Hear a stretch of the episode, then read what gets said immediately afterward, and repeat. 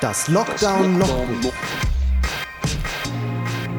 Ein systemirrelevanter Podcast von und mit Hannes Weiland.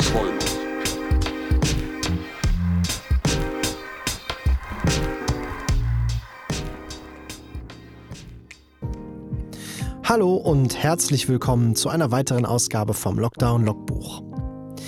Mit der ganzen Zeit, die ich in dieser Pandemie plötzlich zur Verfügung hatte, kommt es trotzdem nicht so weit, dass ich Dinge angehe, die eigentlich mal angegangen werden müssten. Ähm, wie zum Beispiel den Haushalt, das habt ihr hier schon gehört. Aber dann gibt es auch noch ganz andere Dinge, wie zum Beispiel ein defekter Klodeckel, der seit Monaten einfach so offen steht.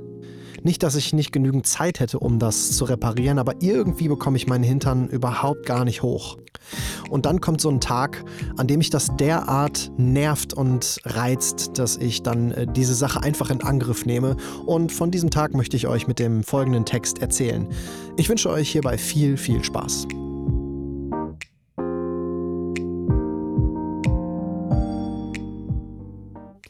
»31.01.21« oder von Klodeckeln und Controllern. Wir haben endlich wieder einen Klodeckel. Seit das Ding aufgrund seiner bescheidenen Qualität kaputt gegangen war, stand der Sitz immer offen. Wie ein Bahnhofsklo, ein offener Hosenstall oder ein rausgebrochener Schneidezahn. Irgendwie unschön, als sei mit uns irgendwas nicht in Ordnung. Als könnten wir uns keinen vernünftigen WC-Sitz leisten. Ikea eben. Kaufst du billig, kaufst du doppelt oder reparierst. Gut daher, dass das Ding eben doch nicht ganz billig war, sondern aus Massivholz. Ein paar Mal habe ich mich in den letzten Wochen, in denen unser problematischer Klositz um Schließung bat, zwischen den Deckel und meine Frau gestellt, die das Teil entsorgen wollte. Natürlich hatte ich längst recherchiert, dass es Ersatzscharniere zum Auswechseln zu bestellen gibt und ihr gesagt, dass ich es lieber repariere. Von hier an galt dann auch der bekannte Grundsatz Wenn ein Mann sagt, er repariert etwas, dann tut er das auch, man muss ihn nicht alle sechs Wochen daran erinnern. Zumal ich zu Recht die Medaille trage mit der Aufschrift Drei linke Hände, weil zwei einfach untertrieben wäre. Ich fühle mich daher gottgleich, als ich heute früh nach dem Frühstück endlich das defekte Scharnier auswechsele und dem offenen Sitz endlich wieder seinen Deckel zurückgebe. Siehe Sitz, dein Deckel, Siehe Deckel, dein Sitz. Er sitzt zwar etwas schief und hat nun keine Absenkautomatik mehr, das kann man wirklich nicht als Ersatzteil kaufen. Dafür habe ich es aber repariert. Und es funktioniert.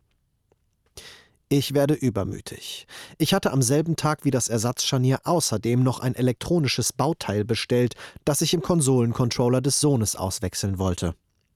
Ich hatte mir bereits alles genau angesehen, den Controller auseinandergeschraubt und eine genaue Anleitung im Netz studiert.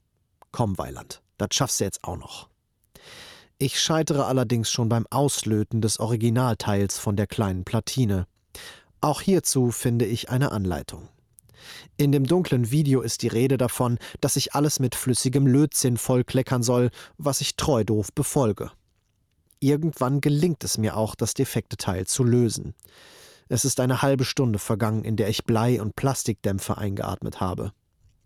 Das Experiment scheitert aber, als ich das neue Teil zu fest in die Platine drücke und es auseinanderbricht. Ich war so kurz davor. Aus völliger Solidarität weint jetzt auch noch der Sohn. Er hatte an mich geglaubt und leidet nun mit. Außerdem leiden aber ab jetzt meine oberen Atemwege. Offenbar keine gute Idee, beim Löten keine Maske zu tragen. Es ist ja nicht so, dass wir hieran gerade einen Engpass hätten. Ich lüfte meine Lunge durch, als ich am späten Nachmittag einen großzügigen Spaziergang mit dem Kind unternehme. Wieder zu Hause koche ich zwei Mahlzeiten. Es ist Sonntag, da kann man auch dem Sohn mal eine Extrawurst gönnen, wenn es für die doofen Eltern unbedingt Rosenkohl geben muss. Doch auch nach dem Essen will der Geruch von Plastik und Lötzinn nicht aus meiner Nase weichen. Ich zünde Duftkerzen an, bevor ich mein tägliches Lehrdokument öffne. Nichts hilft. Vielleicht habe ich ab heute einfach einen bleibenden Geruchsschaden. Und er wird mich immer an meine Niederlage gegen den Nintendo-Controller erinnern.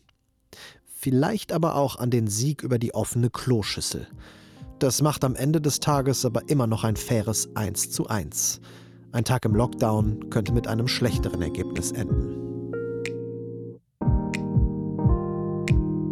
Das war das Lockdown-Logbuch von und mit Hannes Weiland.